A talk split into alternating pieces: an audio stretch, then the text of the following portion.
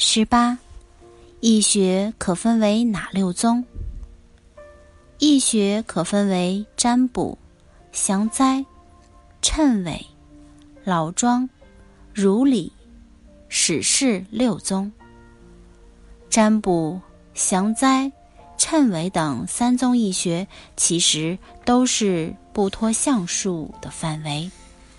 以老庄来说，易的开始于魏晋之初，由阮籍、王弼等开其先声。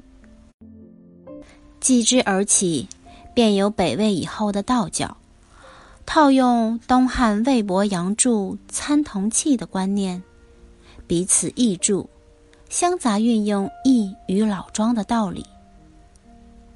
如理说易，大盛于南北宋时期，如司马光的《潜虚》，周敦颐的《太极图说》，程颐的《易传》。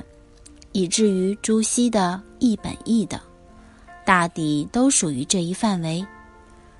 史事一系也由宋儒开始，如杨万里的易学，更偏重于这一观点。